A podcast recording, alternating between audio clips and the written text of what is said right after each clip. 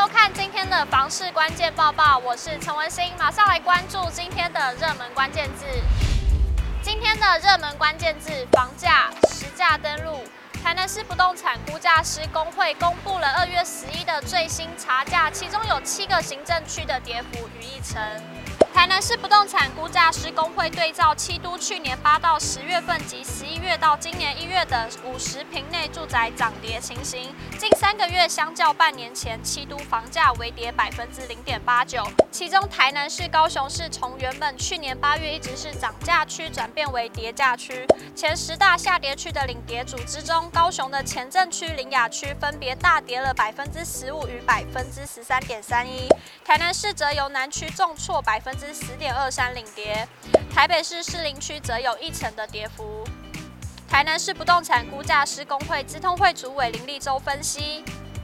七都的跌势再次被确立，有急迫购屋需求的民众要注意，在房价松动之下，未来可能会产生价格下修的共伴效益情形，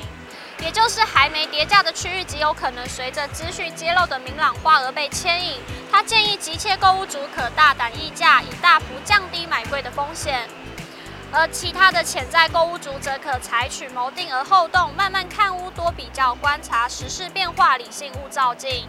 房市专家消基会董事暨房委会委员张新明表示，一般来说，跌幅一趴内处于盘整，三趴的话则算是修正。若跌幅在三至五趴，那么要密切观察是否进入了出跌段。张新明分析，台南市、高雄市去年买卖移转动数量说明显，最新的房价数据则出现了价格的修正情形，可谓量先价行，在这半年内得到了印证。这背后也反映出台积电效应消退，政府宣示炒房部分过度炒作或是没有实质基本面的地区房市相对不利。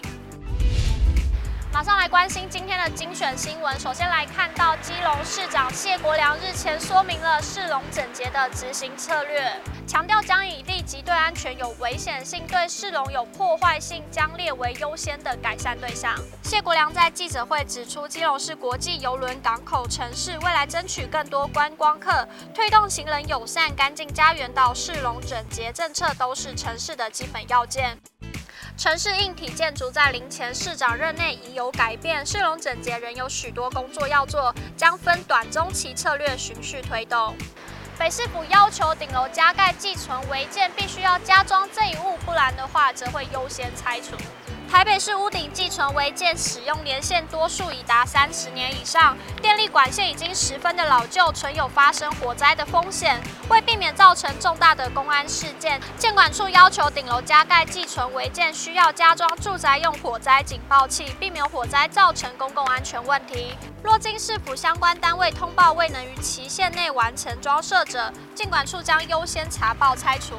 新北市中奇异从化区的预售房价竟然低于新城屋，地震局给出了关键因素。新北市地震局地价科针对二零二一年第三季至去年第三季期间，新北市包括板桥、三重、林口等七个预售屋成交件数及成交总金额较高区域，进行预售屋及屋龄年内的新城屋价量进行分析，结果发现板桥江翠北从化区的预售屋单平均价竟然低于新城屋。新北市地震局地价科欧燕西科长表示，主要的原因包括江翠北临近一公里内的新城屋交易多。分布在江子翠、新埔、板桥站周边捷运，这些区域又属于市中心交通及生活机能优异所致。